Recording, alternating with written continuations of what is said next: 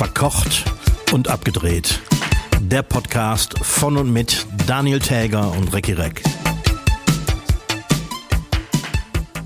Äh, Gründonnerstag oder auch der Tag des letzten Abendmahls. Also bei mir gibt's heute Abend Döner, denke ich. Mit dieser unfassbar nichtigen Info begrüße ich alle Hörschaften zur 56. Folge Verkocht und Abgedreht. Mein Name ist Daniel Täger, mir gegenüber sitzt Recki Reck in seinem Freistaat Eifel im Dachgeschoss. Guten Abend, Recki. Guten Abend. Wie es dir? Och ja, es wird ein bisschen kühl hier, aber tagsüber war es richtig Kühl? nett warm bei uns in der Ich Eifel. wollte wollte gerade sagen, hier bricht der Sommer aus. Ja, ja, nachts ist es hier noch richtig kalt.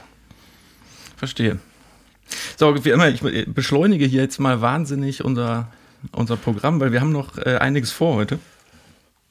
Es gibt nämlich eine Zuhörerinnenfrage in diesem Fall. Zu einer der letzten Folgen. Du hattest mal erwähnt, dass du Rosinenhasser bist. Ja. Tote Weintrauben. Genau, und hast das tot, totes Obst genannt. Und die äh, Zuschauerfrage ist nämlich, sind getrocknete Aprikosen, Datteln und Äpfel auch totes Obst? Ja, natürlich. Ich mag die auch nicht besonders, muss ich sagen. Aber besser als Rosinen? Besser als Rosinen. Rosinen, äh, seit meiner Kindheit finde ich die ekelhaft. Ja, das aber ich ging ja genau auf Datteln und Aprikosen, glaube ich, in diesem, in der Frage. Ja, aber gut, ja. dann haben wir, haben wir das auch geklärt, denke ich. Äh, eine Newsfrage hätte ich an dich Ja. diesmal. Und das, äh, die Frau, unsere Frau Ministerin, die ehemalige, äh, Frau Anne Spiegel. die Frau paar Spiegel. Tagen- Ja. die, die seit ein paar Tagen nicht mehr im Amt ist. Aus Gründen. Wie stehst du zu Gründen. der und zu ihrer Entscheidung? Ja, ja, ja. pf. Also als, äh, als äh, Flutopfer sozusagen ähm, habe ich wenig Verständnis für, für Leute, die im Amt sind und sich äh, nicht um ihren Job kümmern. Ähm, der andere Aspekt ist, dass man Familie und Beruf auch in der Politik natürlich äh, vereinen können muss. Ähm, und da muss echt noch was getan werden. Aber äh, in diesem Fall speziell finde ich, der Rücktritt war richtig. Ja, weil, sagen wir, bringen wir es mal auf den Punkt. Ne? Sie ist äh, Umweltministerin gewesen Richtig. und in, in dem Fall als einzige zuständig für Hochwasserschutz und Genau. fährt dann, in, fährt dann in Urlaub. Vier Also, Wochen. Ja, und Familie hin oder her, ne? dann muss man halt sich einen anderen Job suchen, finde ich. ja, das würde ich auch sagen. Also Ja, gut, sprechen wir da auf jeden Fall eine Sprache. genau. Hast du denn mitgekriegt, gestern in Essen im Ruhrgebiet liefen äh, erstmals äh, die, die Essener Passionsspiele auf dem Burgplatz. Ähm, live übertragen von RTL.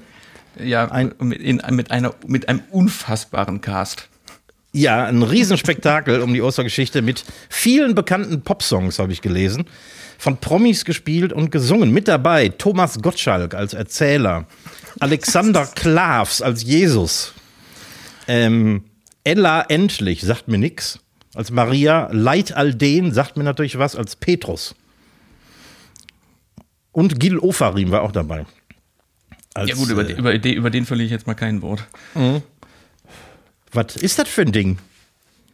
Ja, ich, ich habe ich hab's mir auch vorgenommen, das unbedingt zu gucken, aber du weißt ja, dass wir mittwochsabends immer was anderes zu tun haben, deswegen, ich, ich werde es definitiv nachholen. Ich muss mir das nochmal antun. Wenigstens glaub- in Teilen.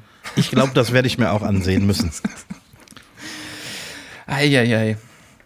Ich habe noch eine schöne Sache gefunden über unseren Köln-Kalle Lauterbach. Oh ja.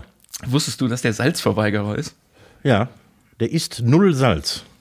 Und der bestellt auch, ich habe so, einen- so einen TV-Ausschnitt gesehen von äh, ARD, keine Ahnung, Konfrontation oder so, wo er wirklich in so einem, bei so einem Italiener sitzt und alles bestellt und zwar immer äh, ohne Salz.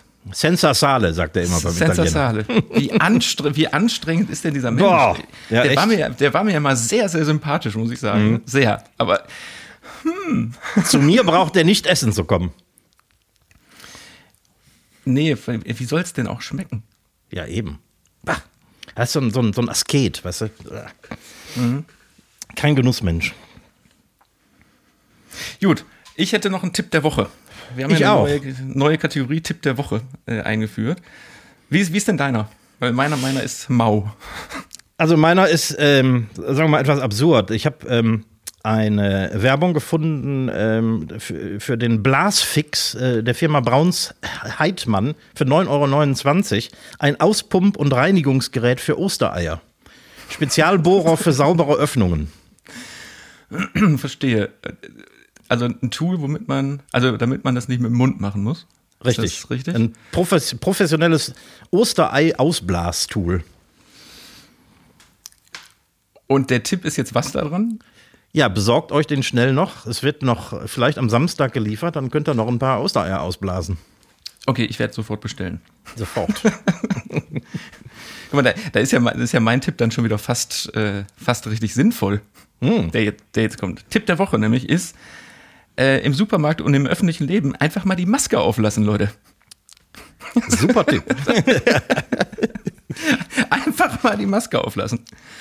Wobei Ja. meine Beobachtungen zeigen wirklich, ich dachte ja, das nimmt dann ganz rapide ab und ganz schnell, aber es ist nicht so. Es gibt die, die sofort die Maske abgesetzt haben, aber ganz echt Ja, natürlich. en gros bleibt, bleibt bemasket. Und mal ganz ehrlich, viele Menschen sind auch mit Maske einfach schöner. Ne? Auf jeden Fall. Auf jeden Fall. Also Da habe ich, Maske auf. da, da hab ich noch ein Ding, ähm, habe ich letztens gelesen, den fand ich, fand ich mega witzig. Wenn Corona eine, eine Fernsehserie wäre, ne? Ja. Da, dann könnte man so wunderbar sagen, äh, ich finde aus der ersten Staffel finde ich die Szene am besten, wie die Ü60-Jährigen einen Gutschein für einen Sechserpack FFP2-Masken bekommen haben. Habe ich auch. Ich bin Diabetiker. Ich habe auch so ein Ding gekriegt. Wie geil, ey. Mhm. So, das, so diese kleinen Details im Nachhinein. Gut, jetzt erzähl mal, Gut. was wir heute vorhaben. Ja, wir haben heute einen Special-Gast. Ähm, wir wissen nicht viel über sie. Durch Kontakte sind wir an äh, Daria gekommen. Daria Onischenko, habe ich das richtig gesagt? Ja, richtig. Super. Ja, dann äh, herzlich willkommen bei uns. Schön, dass du dir Zeit genommen hast. Hallo, grüßt euch. Du sitzt gerade in München. Genau. Ich Genau. bin in München. Was machst du da? Ja, ich bin eigentlich Ukrainerin. Ich komme aus Stadt Kiew, aber ich ähm, wohne in München seit 15 Jahren, eigentlich zwischen München und Kiew. Ich bin äh, von Beruf Filmregisseurin. Ich habe hier in München an der HFF München äh, Spielfilmregie studiert und äh, letzte zehn Jahre arbeite zwischen äh, Kiew und München, Deutschland, Ukraine, mache hauptsächlich Koproduktionen. Ah, okay. Klingt gut. Da hast du mit Daniel den richtigen Gesprächspartner, der ist beim deutschen Fernsehen. Wow, alles klar. Genau, deswegen sind wir ja hier auch verkocht und abgedreht. Aber, das, aber aber dein Hauptwohnsitz ist München. Ja, kann man so nicht wirklich sagen, weil ich bin äh, vor dem Kriegbeginn bin ich fast jeden Monat hin und her geflogen. Also ich habe jetzt zwei Kinder hier in München. Mein Ehemann ist Deutscher, äh, kommt auch aus Bayern und aus München und äh, genau meine Familie, mein Bruder, meine Eltern sind alle in Kiew, in der Nähe von Kiew momentan. Okay, aber habt ihr denn noch, äh, also weil das in- interessiert mich echt, habt ihr denn noch, also das heißt, du hast noch Verwandtschaft auch in der Ukraine und in Kiew, jetzt aktuell? Ja, ja, habe ich. Wie gesagt, mein Bruder, meine Eltern, alle meine Freunde, Arbeitskollegen, also sehr, sehr viele sogar. Menschen, die mir wichtig sind, ja. Wie sieht denn bei denen, bei denen aktuell der Alltag aus? Oder gibt es überhaupt einen Alltag?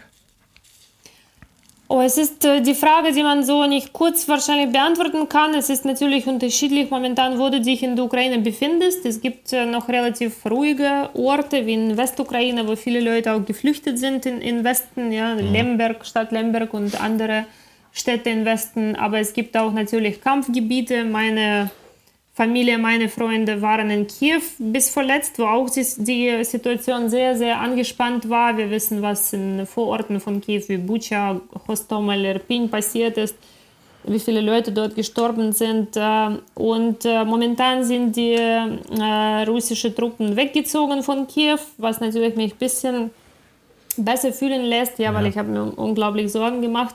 Aber viele von meinen Freunden, die jetzt beim Militär sind, die wurden jetzt von Kiew dann weiter nach Osten oder Süden geschickt. Und dann natürlich hat man immer jeden Abend Angst, ob man von ähm, einem Freund äh, oder anderen Freund wieder eine SMS kriegt oder nicht. Oder wie viele Tage hat sich jemand nicht gemeldet. Also es ist schon sehr, sehr angespannte Situation. In Kiew momentan kommt das Leben ein bisschen zurück. Leute versuchen wieder normal zu leben, aber es ist schwierig, weil es gibt immer diese Raketensirenen die man eigentlich im 21. Jahrhundert nur aus so Zweiter Weltkrieg Filme kennt. Ja. Ich äh, glaube, der Sound ist fast gleich geblieben. Also ist richtig sehr, sehr so bedrückendes Sound von diesen Sirenen, der mehrmals am Tag kommt, obwohl natürlich die direkte Gefahr, dass konkrete Haus jetzt getroffen wird, ist vielleicht Wahrscheinlichkeit jetzt nicht so groß, aber du, du weißt es trotzdem nicht. Es wurden schon viele äh, äh Häuser auch in Kiew äh, getroffen, obwohl äh, die Russen immer sagen, dass sie Infrastrukturobjekte vor allem treffen, aber wir haben schon gesehen, auch im Kramatorsk letztens auf Bahnhof getroffen. Ja. Deswegen, man lebt in diesem ständigen Angst vor jeder Sirene, dass quasi dein Haus sein kann. Ja. Mhm. Wie, wie ist das Gefühl für dich als, als Europäerin, die, die immer in, im sicheren Europa gelebt hat und plötzlich erfährst du Krieg am eigenen Leib? Ähm, Kiew, Ukraine war ja auch friedliches Land bis ja. vor acht Jahren. Vor acht Jahren nach Maidan-Revolution, wo Krim annexiert wurde, wo die Ostukraine okkupiert war von prorussischen äh, Separatisten, Truppen, ähm, hat, hat sich das für mich äh, komplett geändert. Mein letzter Film spielte auch in Ostukraine, also ich bin auch hingereist und habe auch dort an der Grenze zu diesen okkupierten Gebieten mhm. äh, gedreht.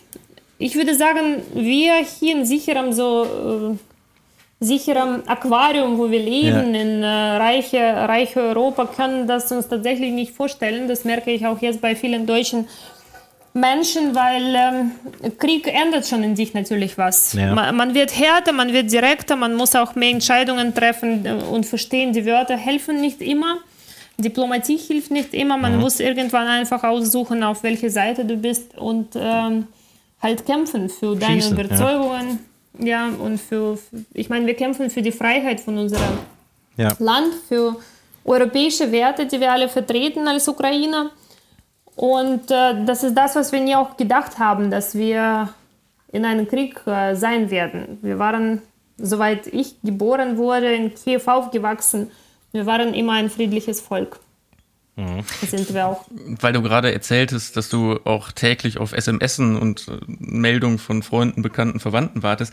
Wie läuft denn grundsätzlich die Kommunikation? Also funktionieren die Handynetze oder ist das auch nochmal so ein Faktor, wo man sagen muss, es kann auch sein, dass da einfach gerade die Handynetze zusammengebrochen sind?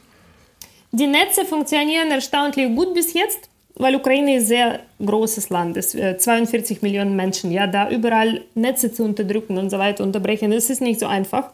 Und ähm, wir haben auch natürlich Spezialisten und so weiter, die dafür sorgen, dass Verbindung gut funktioniert. Ich kann meistens die Leute erreichen, aber es sind die, Leute in, in den Gebieten, wo gerade äh, gekämpft wird. Da ist es erstens gefährlich, weil das kann natürlich auch von Russen Signale können gefangen ja. werden. Es gibt halt Viber, äh, Telegram, WhatsApp, alle möglichen Messages, aber man versucht dann quasi in diesen Orten, aber auch generell versucht man natürlich auf nötigste Kommunikation zu zu beschränken und manchmal reicht mir einfach ein Smiley, dass ich weiß, mhm. dem geht's gut. Ja, kaum ja. vorstellbar. Weißt du, ob in, den, in, in Kiew zum Beispiel noch gearbeitet wird? Also ähm, versuchen die Leute da irgendwie ihren Supermarkt wieder aufzumachen und vielleicht in, äh, Filme zu drehen oder? Irgendwas äh, zu tun?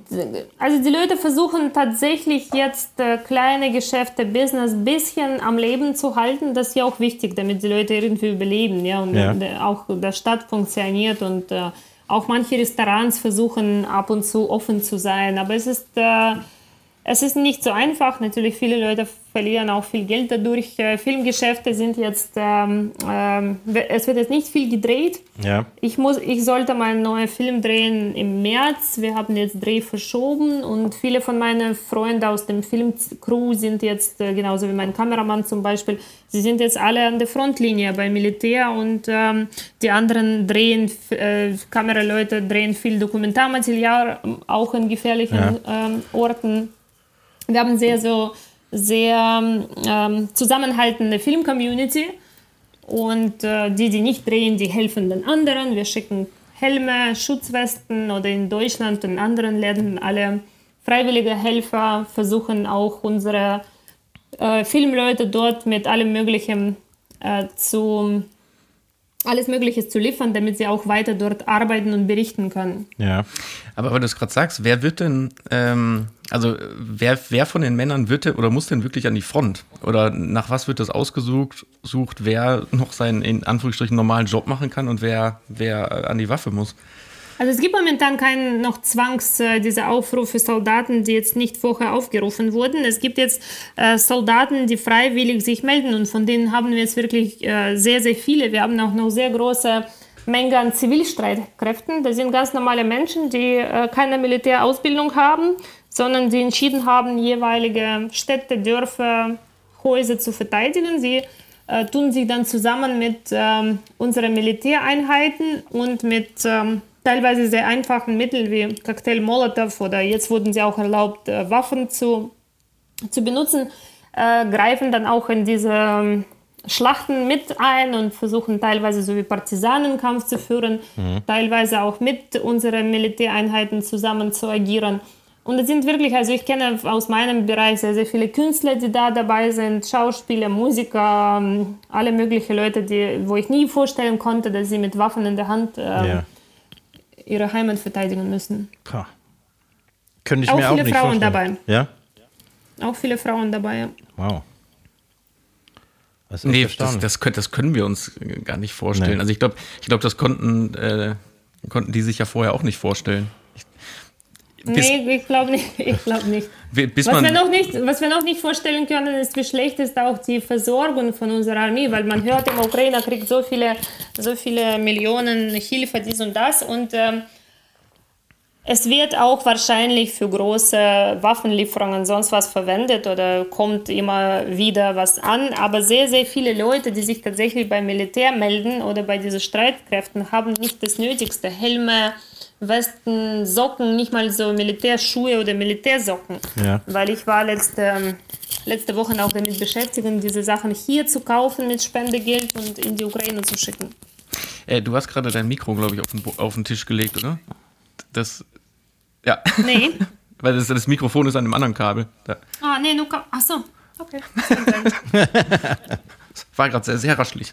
Macht nichts. Ähm, was mich aber auch, weil ich, ich arbeite, komme ja nicht so sehr aus dem, aus dem Filmbusiness, sondern eher aus dem, aus dem TV- und Do Doku-Bereich. Ähm, und ich habe das letzte Tage schon mal oder in den letzten Wochen schon mal im Podcast erwähnt, was mich oder mir auffällt, und da würde ich gerne deine Meinung mal drüber wissen, die deutsche Berichterstattung über den Krieg. Die finde ich teilweise so, dass ich sagen muss, man muss jetzt auch nicht jede Leiche, die auf der Straße liegt, sehen und äh, das, das geht in so eine Richtung, wo ich manchmal auch denke, ich, ich will einfach den ganzen Abend auch die Glotze nicht oder den Fernseher nicht anhaben, weil ich, ich kann diese Bilder nicht mehr sehen. Da wird mir ein, neutralerer Bericht, was heute passiert ist, reichen? Also wie, wie siehst du das? Oder findest du es genau richtig, wie es, wie es in Deutschland passiert? Es ist so, dass natürlich die ähm, Bilder aus Bucha, ja, die wir letztens gesehen haben, die sind wirklich schwer teilweise auszuhalten. Und ich muss sagen, dass die deutsche Presse hat noch äh, viele von Bildern genommen, die noch einigermaßen auszutragen sind. Mhm. Ich kriege ukrainische Telegram-Kanäle äh, oder teilweise von meinen Freunden, die dort vor Ort als Erste waren und gedreht haben, Bilder, die noch, noch viel, viel schlimmer sind. Und also wirklich viel schlimmer. Und das kann man wahrscheinlich oder nicht zeigen, einfach weil es können auch Kinder im Fernsehen sehen oder was auch immer. Also ich wollte auch letztens bei den Demo, da hat sie zeigen, aber die Polizei hat gesagt, auch in der Menge von Demonstranten können ja. Kinder sein und sie dürfen das auch aus Entfernung nicht sehen. Deswegen ist es nicht einfach zu sagen, muss man das sehen? Nicht. Also wir als Ukrainer finden, die Welt muss das sehen, ja. weil man muss das Ausmaß von diesem Genozid-Massaker tatsächlich sich vorstellen können. Mhm. Sonst denkt man sich immer, dass alles so klein oder viel, oft kommt so, ja, wir wissen nicht, wenn, wer jetzt tatsächlich schuld ist und wer da, da war, aber es gibt sehr, sehr viele Zeuge, sehr, sehr viele Opfer, sehr, sehr viele Berichte, Beweise und so weiter und so weiter. Und ohne das zu zeigen, wird natürlich jetzt mit äh, russischer Propaganda sehr einfach viel umzudrehen, Fakes zu erschaffen. Und äh, gegen diese Propagandakrieg kämpfen wir auch mit allen Mitteln, aber in moderner Welt es wird immer schwieriger, zwischen Wahrheit und Unwahrheit zu unterscheiden. Mhm. Ja. ja, und äh, Europa steht nun mal im Krieg. Ne? Und genau wie du sagst, äh, man muss es zeigen, aber ja. ja ich weiß, dass das keiner gerne sieht, also anschaut. Ich kann danach äh, selbst nicht richtig schlafen und das alles verarbeiten, aber natürlich, natürlich wird man auch mit der Zeit müde, die ganze Zeit von gleicher Krieg zu hören. Die Leute, die nicht direkt betroffen sind, sie empfinden das auch so. Aber dafür sind wir auch da, die Menschen wie ich, die ständig Demonstrationen organisieren, versuchen weiter und weiter darüber zu reden, damit, das nicht, damit der Konflikt nicht in Vergessenheit gerät. Was organisierst du denn für, für Demonstrationen? Äh, ja, die meisten Demonstrationen, die letzten Wochen in München stattgefunden haben. Also das habe ich äh, gemacht zusammen mit vielen politischen Parteien die mich unterstützt haben, unter denen Volt, SPD, CSU, FDP, auch Freie Wähler, also alle möglichen äh, politische Bewegungen, auch Bürgerinitiativen äh, sind auch immer dabei und wir hatten meistens so rund um die 1000 Leute, am Anfang noch viel mehr. Und das mhm. merkt man auch, dass die Interesse rund, äh, langsam sinkt, die Leute werden müde und dann kommt immer weniger und weniger Menschen und äh, das passiert ja nicht nur auf dem Platz, sondern generell Deswegen, ähm, wenn sowas passiert wie in Buche, ich glaube schon, dass die Welt das erfahren muss. Versuchst du Spenden zu sammeln? Ja, wir sammeln, also nicht nur ich, wir sammeln sehr viele, unsere ukrainische Gemeinde. Wir haben hier mehrere ähm, Hilfsorganisationen in München, äh, wo wir Geld sammeln. Und ich persönlich, ich habe auch die Sachen selbst gekauft, weil wenn ich das selbst kaufe, ich weiß, was wir mhm. verschicken, wohin wir verschicken, zu welchen Leuten und auch Militärhilfe geschickt für unsere Freunde. Hm. Ich äh, bin ja in äh, einem der Flutgebiete und äh, mein, mein Betrieb ist in der Flut untergegangen. Und äh, am Anfang gab es ja auch äh, extrem hohes Spendenaufkommen, als das alles aktuell war, als alles in den Medien war. Und nach ähm, zwei, drei Monaten ähm, wurde das extrem viel weniger. Wahrscheinlich seid ihr noch nicht an dem Punkt, wo, wo die äh, Spenden nicht mehr kommen, oder? Äh, jetzt noch nicht. Jetzt ist Hilfsbereitschaft tatsächlich äh, sehr groß, aber genau, der ja. Punkt kommt wahrscheinlich auch, ja. ja. Hast, du, ähm, hast du russische Freunde, Kollegen? Mm, ich habe Teil von meiner Familie sogar in ähm, Moskau, von meiner Mutterseite, meine Tante und mein Cousin. Äh, es, ist, es ist sehr schwierig, mit Menschen dort jetzt zu reden. Äh, natürlich, sie stehen sehr, sehr stark unter Einfluss von russischer Propaganda. Mhm. Circa laut der unabhängigen Statistikzentrums äh, laut 70 bis 80 Prozent Russen unterstützen, was Putin macht. Ja. Äh, wir haben deswegen jetzt eine so Initiative gegründet hier in München, eine Radio Wahrheit für Russland. Mhm. Die wird jetzt äh, hier ausgestrahlt äh, auf kurze Wellen, damit wir auch ja. versuchen, ein bisschen äh, Wahrheit und verschiedene Interviews mit äh, Opfern, mit Leuten, die vor Ort waren, die wirklich Zeugen sind von diesem Krieg und von mhm. Verbrechen von äh, russischer äh, Armee, äh, versuchen wir jetzt diese Sendung aufzubauen. Und außerdem gibt es natürlich auch hier in München eine russische Opposition, die ist nicht sehr groß. Ja eher sehr klein, aber die versuchen auch mit ähm, alle möglichen Mitteln irgendwie Meinungen zu ändern. Wir haben gesehen, diese Autoparaden, ja. die letztens stattgefunden haben und genau. Also so, solche Sachen versuchen wir vor allem zu verhindern und ähm, meine Familie in äh, Moskau, mein Cousin, der ist, ähm, der ist schon immer oppositionell gewesen, der hat seit Anfang von Krieg 2014 äh, versucht, die Soldaten auszutauschen. Also er wurde schon immer informiert und er versucht immer, äh, diese äh, VPN-Servers. Ähm, zu bekommen und äh, Internetzugang zu haben. Der sieht das auch sehr, sehr pessimistisch, weil er sieht, dass an, die Leute haben einfach unglaublich Angst. Die Atmosphäre ist teilweise wie bei Stalin in 1933, wenn nicht schlimmer. Und das ist halt das, was man nicht so von heute auf morgen äh, verändern kann, weil Putin hat diese Propaganda, diese Einstellung mit diesem Hass auf Westen, mit dieser ja. Vorbereitung auf ganz große Krieg auf Westen, das muss man auch äh, klar sagen. Er hat das immer so positioniert, nicht Krieg gegen Ukraine, ja. sondern Krieg gegen bösen Westen. Das hat er seit zehn Jahren so aufgebaut, wie Faschismus, wie Goebbels damals äh, Hitler-Propaganda ja. aufgebaut hat. Und das ist etwas, was wirklich tatsächlich Gefahr für ganz Europa darstellt, meiner Meinung nach. Das sehe ich auch so. Habt ihr denn mit eurem, mit eurem Radiokanal, den ihr da jetzt aufbaut, die Möglichkeit, das auch wirklich in, in, in Russland irgendwo auszustrahlen oder zu platzieren, dass das auch wirklich Leute, äh, Leute hören, ohne dass das vorher abgesägt wird? Doch, also wir, wir hoffen, äh, genug, genug Hörer in Russland auch erreichen zu können. Natürlich ist es jetzt momentan gar nicht so einfach, genau weil man muss dann irgendwo von anderen Ländern versuchen, da reinzukommen und auch an Leuten überhaupt kommunizieren zu können, wo sie diese Radio empfangen können. Aber ich kann momentan nicht so viele noch technische Daten dazu sagen, weil ich bin erst ab nächste Woche da mehr in diesem Projekt drin. Mhm. Mhm. Und das äh, ist aber in Russland so im Gegensatz zu Stalins Zeiten, dass wenn du, wenn du die Wahrheit hören willst, kannst du das auch, oder?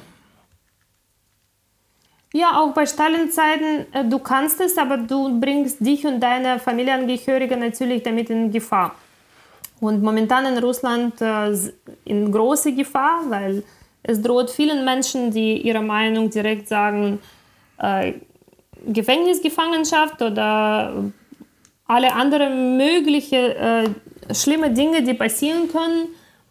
Es werden immer freie Journalisten äh, in Russland umgebracht oder verschwinden mhm. oder zusammengeschlagen. Natürlich werden auch die Leute unter Druck gesetzt, dass sie ihren Job oder ihre Studium verlieren, wenn sie sich irgendwie äußern und so weiter und so weiter. Also jeder quasi Schritt in Richtung Wahrheit wird sofort, sofort unterdrückt und bestraft. Mhm. Und da, äh, man braucht natürlich mutige Leute, die wirklich äh, Mut haben, aber ich glaube, Russland äh, hat diese Punkt erreicht, wo sie nicht mehr Angst haben dürfen, sondern sie müssen irgendwas machen, zumindest für die Zukunft von ihrer eigenen Kinder, wenn jetzt nicht für uns Ukraine, aber für sich vor allem, ja. für ihr eigenes Land. War die Situation in der Ukraine vor der Maidan-Revolution genauso? Hm, was meinst du? Dass, genauso? Äh, ja, dass die, ähm, dass die Medien nicht frei waren und dass die ähm, Wahrheit nicht immer zu den Leuten durchgedrungen ist? Wo in der Ukraine? In der Ukraine. Nee, Ukraine, Ukraine hat sich immer in diesem äh, Sinne von Russland unterscheiden. Ja. Äh, auch in sowjetischen Zeiten oder während, sowjetisch, äh, während russische Imperium noch vor der Sowjetunion. Ukraine hat eigentlich versucht, immer unabhängig zu sein. Wir hatten diese Tradition seit 16. 17. Jahrhundert unserer Kosak, äh, Kasachskaya Sech. Unsere Kosaks waren ein mhm. sehr, sehr freie äh, Volk und Zaporožskaya Sich, ihre äh, Königreich oder Platz, wo sie gelebt ja. haben in der Ukraine. Es war eine der ersten Demokratien in Europa, äh, weil sie haben alle so freiwillig ähm, in, zusammen entschieden, demokratisch, so ein bisschen nach griechischer, ja. äh, nach Grie griechischer Konstruktion sich so aufgebaut. Und ähm, Russland hat das eigentlich nie gepasst. Deswegen, seit äh, wir unsere ukrainische Geschichte anschauen, gab es immer Probleme mit Russland deswegen. Ja. Und in Zeiten nach Perestroika, wir waren einfach sehr, sehr korruptes Land mit einem sehr korrumpierten Präsidenten Janukowitsch, prorussischen ja. Präsidenten, seiner Marionette sozusagen, ja. Aber trotzdem, die Leute, der Geist von Menschen war immer frei. Also wir wollten nie von jemandem so einem Zar wie Putin regiert werden und ja. wir haben immer eigentlich dafür auch offen gekämpft. Und deswegen waren natürlich auch sehr chaotisch und haben auch viel auch nicht zustande gebracht in diese ersten Jahre nach ähm, dem Bruch von Sowjetunion. Ja. Ist denn die Ukraine kulturell Russland sehr ähnlich? Mm, das würde ich jetzt, vor allem jetzt nicht jetzt? so sagen, weil kulturell, äh, kult kulturell bedeutet für mich auch irgendwelche moralische Prinzipien, ja. ja. irgendwelche Werte. Und wie gesagt, also wir teilen meiner Meinung nach europäische Werte. Ja. Und Frieden, Frieden ist das wichtigste Wert und Menschenleben ist das einer der wichtigsten europäischen Werte, die wir haben, ähm, die wir, für die wir auch stehen und für die wir jetzt sterben und kämpfen. Wir haben natürlich einen Teil von gemeinsamer Geschichte mit Russland, aber auch sehr, sehr viel eigenes Geschichte, die immer wieder vernichtet wurde von russischem Regime, auch in 30er Jahren durch Stalin, später in 60er, in 80er, wo viele unserer äh, Intelligenz, äh, Schriftsteller, Wissenschaftler in psychiatrische Kliniks geschickt äh, wurden, in äh, verschiedene Lagers geschickt wurden, nach Sibirien und so weiter und so weiter. Millionen von Ukrainer sind in 30er Jahren wegen Holodomor gestorben. Deswegen sehr viel von unserer Kultur wurde absichtlich vernichtet das passiert leider jetzt wieder. Sie haben jetzt schon viele Museumskirchen zerstört. Sie kommen in die Stadt, sie verbrennen sofort ukrainische Bücher. In okkupierten Gebieten, sie verbieten ukrainische Sprache. In den Schulen verbieten Kindern ukrainisch zu sprechen. Mhm. Und das ist, äh, ich sehe da einen so Zusammenhang in Geschichte, das immer wieder passiert. Ja, das ist zum Beispiel ein Aspekt, den hörst du in Deutschland in den Medien nicht, dass äh, die Russen vor Ort die ukrainische Kultur quasi ausradieren wollen. Äh, das stimmt, das versuche ich auch immer öfter zu kommunizieren, weil für mich äh, zeigt das, dass tatsächlich so eine Art äh, Genozid ist gegen den Volk und ja. Kultur ist auch leidet natürlich als erster darunter. Ja, das war. Puh. Was würdest du dir denn von, von der EU oder von Deutschland als Ukrainerin gerade wünschen?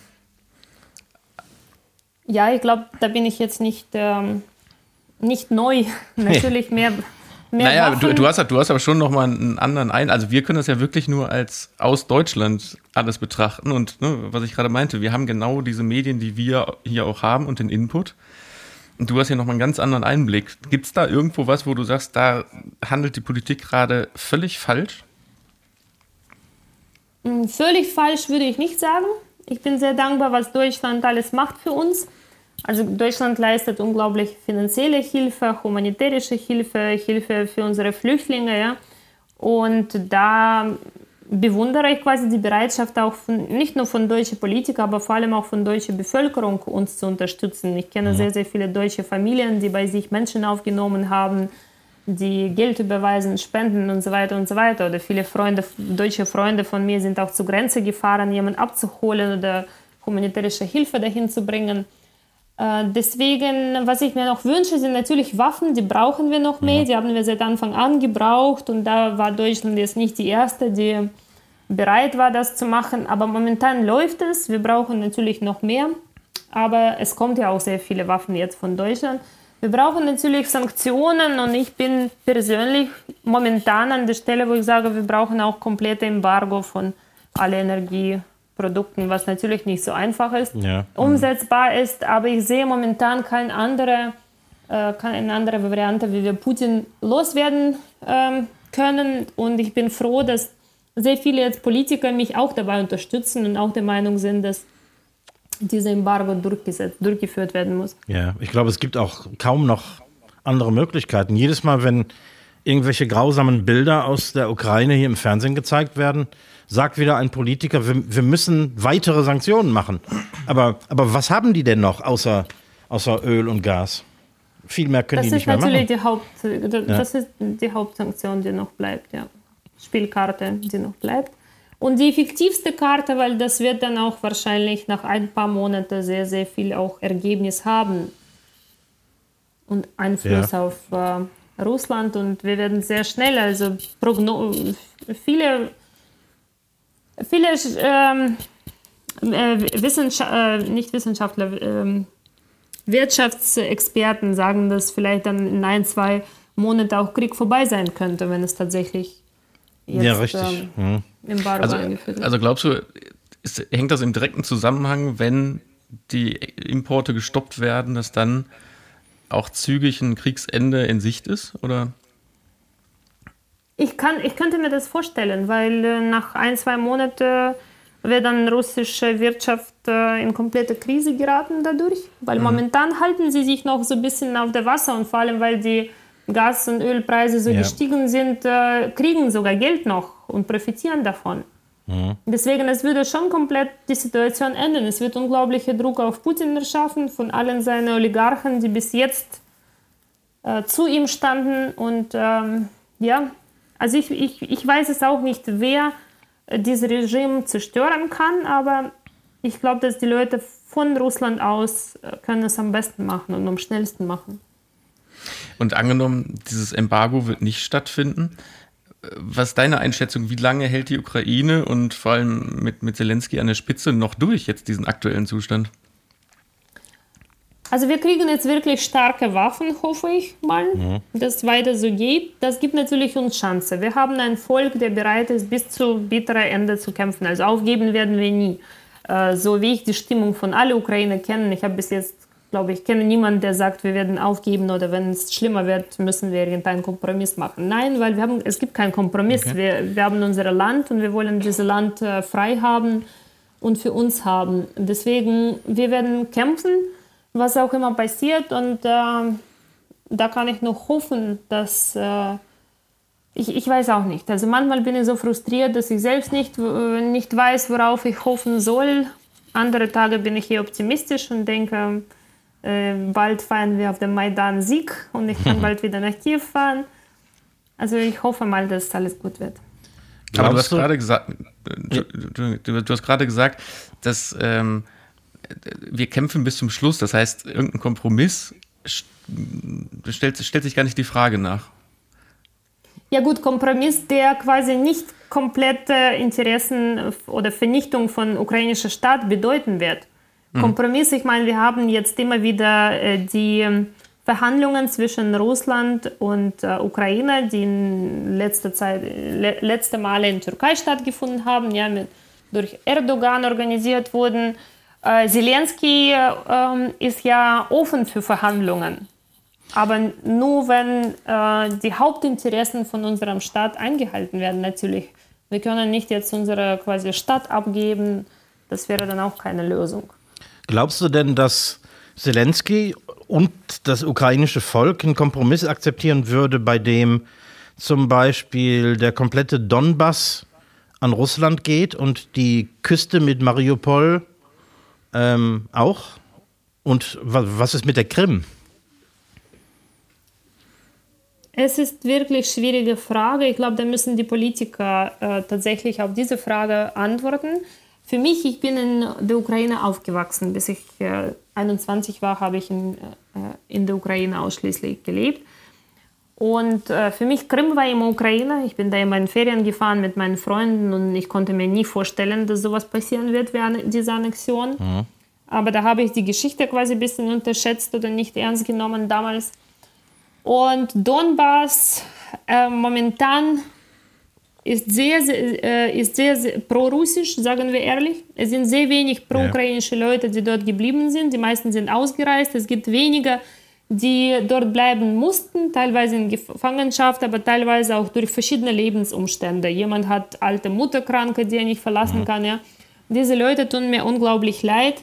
Aber ich kann mir vorstellen, dass Kompromiss, wenn es getroffen sein könnte, würde tatsächlich um diese Regionen, die schon je okkupiert wurden, gehen, ja. Donetsk und Lugansk. Mariupol eher nicht, das werden wir, das sind pro-ukrainische Städte. Okay. Kharkiv, Mariupol, wo jetzt Gefechte laufen, diese ja. Städte werden unsere Leute nicht abgeben. Die sehen wir wirklich als ukrainische, ja, aber auch eigentlich auch Donetsk und Lugansk. Das tut mir immer noch ähm, sehr, sehr weh, dass sie okkupiert sind, weil man kann nicht sagen, ja, wir trennen jetzt ein Stück von deinem Land und ja. äh, machen Kompromiss daraus. Aber ich verstehe, dass natürlich wäre das vielleicht ein möglicher ähm, Punkt für die Verhandlungen. Andererseits, diese ähm, Region hatte Putin ja schon. Da waren seine prorussische Truppen ja, alle genau. acht Jahre. Die ja. Region ist komplett zerstört. Das wird ihm nur Geld kosten, ihn wieder aufzubauen. Es ist äh, auch viele, viele ähm, Kriminalität dort, verschiedene äh, Gefängnis. Äh, Inhafte, die er hingeschickt hat aus ganz Russland.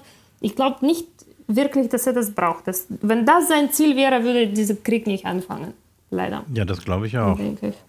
Aber was, was will er dann? Ich bin jetzt auch kein Putin, um das zu beantworten. Also ich denke, dass äh, Putin möchte tatsächlich Imperium wieder aufzubauen. Er ist so aufgewachsen mit dieser Idee ja. oder ist auch zur Macht gekommen mit dieser Idee, wieder in die Geschichte, also einen kleinen Zar einzugehen, mhm. der wieder dieses Imperium aufbaut. Er macht natürlich Sorgen, seine Ambitionen auch so ein bisschen auf Europa, auf verschiedene Europateile wie Estland, ja, genau. Latvien, mhm. baltische äh, Länder, aber auch Moldawien, Bulgarien. Ja also das macht mir auch Angst, weil das kann man auch wieder nicht unterschätzen. Natürlich haben sie jetzt nicht so starke Armee, das sehen wir zum Glück mhm. in den Schlachten, dass seine Armee ist teilweise komplett äh, dilettantisch, unvorbereitet ja. und fahren in falsche Richtung, ohne Benzin, bleiben irgendwo im Feld stehen. Ja, ja. Also Haben nichts zu essen. Schießen, genau, dann schießen, schießen in falsche Gebäude. Also die sind teilweise, es ist einfach lächerlich und peinlich. Mhm. Ähm, deswegen, ich denke, er kriegt wahrscheinlich, er, er lebt schon ein bisschen fiktive Welt. wie Ja, es oft so bei solchen verrückten Diktatoren oder so Massenmörder ist. Die sind nicht mehr psychisch bei sich und werden dann noch von falschen Leuten beraten, wahrscheinlich, wie Ja, man ja. oft sagt. Und da kannst du auch gefährliche Dinge äh, erwarten. Wir haben natürlich auch Atomkraftwerke in der Ukraine, wie Tschernobyl oder Zaporozhskaya. Äh, das macht mir auch Sorgen, äh, weil äh, das könnte auch eine Umweltkatastrophe wieder für Europa bedeuten. Ja. Und deswegen finde ich, Europa muss das, diese Gefahr schon wahrnehmen. Ja, auf jeden Fall. Was hältst du von der Idee, dass die NATO den Luftraum über der Ukraine verteidigen sollte? Ich appelliere an alle Politiker bei allen Demonstrationen, dass gemacht werden muss. Aber würde das nicht bedeuten, dass die NATO komplett in den Krieg reingezogen würde? Ja, das ist das Argument, Hauptargument von meinem Ehemann auch, was Ja. ich immer höre, natürlich. Und von, von vielen Menschen auch hier. Ähm, ja und nein, weil ich meine, wir kriegen jetzt Waffen von ganz Europa. Das ist auch schon irgendeine Art Beteiligung. Und Damit das, sind das wir im Krieg, was- ja. Damit sind wir schon im Krieg und äh, Raketen abzuschießen auf äh, russisch, im russischen Luftraum wäre was anderes. Ja. Aber Raketen abzuschießen, um Zivilbevölkerung zu, schie- äh, zu schützen Ja. über die Ukraine, das finde ich wieder was anderes. Das kann man nicht als Kriegserklärung gegen Russland ähm, Das stimmt, das, das sehe ich auch so. Aber obwohl klar, obwohl Putin das ja so formuliert hat. Natürlich. Der hat, ja, der hat das ja so genau so als Kriegserklärung damals, damals ausformuliert. Genau, und da ist natürlich gefährlich, man weiß nicht, was ihm da als nächstes kommt, welcher Knopf er dann drückt. Und er hat einige gefährliche Knöpfe. Aber vielleicht sind die auch teilweise so ein bisschen angerostet schon. Das Ja, hoffentlich. genau. Dann fliegt nur hoch und dann wieder runter, wäre am besten. Oder die, ähm, Direkt über dem Kreml. oder die, die finden den Koffer nicht mehr. Oder das, ja. Das wäre auch. Ja, also, puh, das war, da hast du uns jetzt ganz schön, ganz schön was erzählt und echt einen wahnsinnigen Einblick gegeben, finde ich. Ja. Also, Ja. also genau das, was ich mir auch so ein bisschen erhofft habe, nämlich mal eine andere Sichtweise zu bekommen, außer die aus den deutschen Medien und aus, dem, aus der Berichterstattung. Das war jetzt wirklich mal so ein bisschen, ja, die, die andere Sichtweise. Also ich, ich habe ich hab auch tatsächlich, ich habe hier noch Fragen, die sind aber alle völlig am Thema vorbei, ehrlich gesagt. Ähm, deswegen, ich muss sagen, ich äh, kann mich nur bedanken an dieser Stelle. Ja, danke euch, genau. Und danke vor allem an äh, viele, viele deutsche Menschen, die uns jetzt unterstützen in dieser schwierigen Zeit und ähm, leisten wirklich Unglaubliche. Also wir sind wirklich dafür sehr dankbar. Ja, vielleicht können wir dann mal wieder, wie wie wir das nach der Flut gemacht haben, auch äh, zu Spenden aufrufen. Wir haben jetzt kein konkretes Spendenkonto, aber es äh, gibt ja wohl einige ähm, seriöse Spendenkonten für die Ukraine. Aber, aber da, Daria, vielleicht kannst du gerade mal ein, Ja. ein sinnvolles Spendenziel hier nennen noch. Äh, genau, also ich kann natürlich, aber am besten, ich glaube, wenn ich das euch schicke, oder? genau, das setzen wir Genau, unter. schick, schick uns Dann das und dann, das. dann verlinken Genau. wir das. Ja. Mache ich gerne, ja. Okay. Das ist doch prima. Ja, dann äh, kann ich nur sagen, äh, vielen Dank auch äh, an, an die ganzen Hörschaffenden da draußen. Ähm, ich hoffe, das war auch mal jetzt äh, nicht so ein lustiger Abend, aber ein informativer Abend. Und äh, ja, ich kann mich nur nochmals an äh, bei Daria bedanken und ich gehe einfach so raus. Die letzten Worte gehen an Recki und Daria. Tschüss. Jo.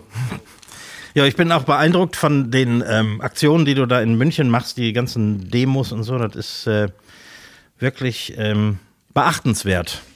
Und dafür viel Glück. Und ich hoffe, dass das Interesse bei der deutschen Bevölkerung speziell ähm, nicht, äh, nicht so schnell abflacht. Ja, das hoffe ich auch. Ja, Ja. danke euch allen und ähm, ja, alles Gute. Alles Gute. Vielen Dank. Ciao, ciao. Ciao. Ja, und äh, damit äh, verabschieden wir uns äh, endgültig äh, von diesem Podcast. Macht gut, schwenkt hoch.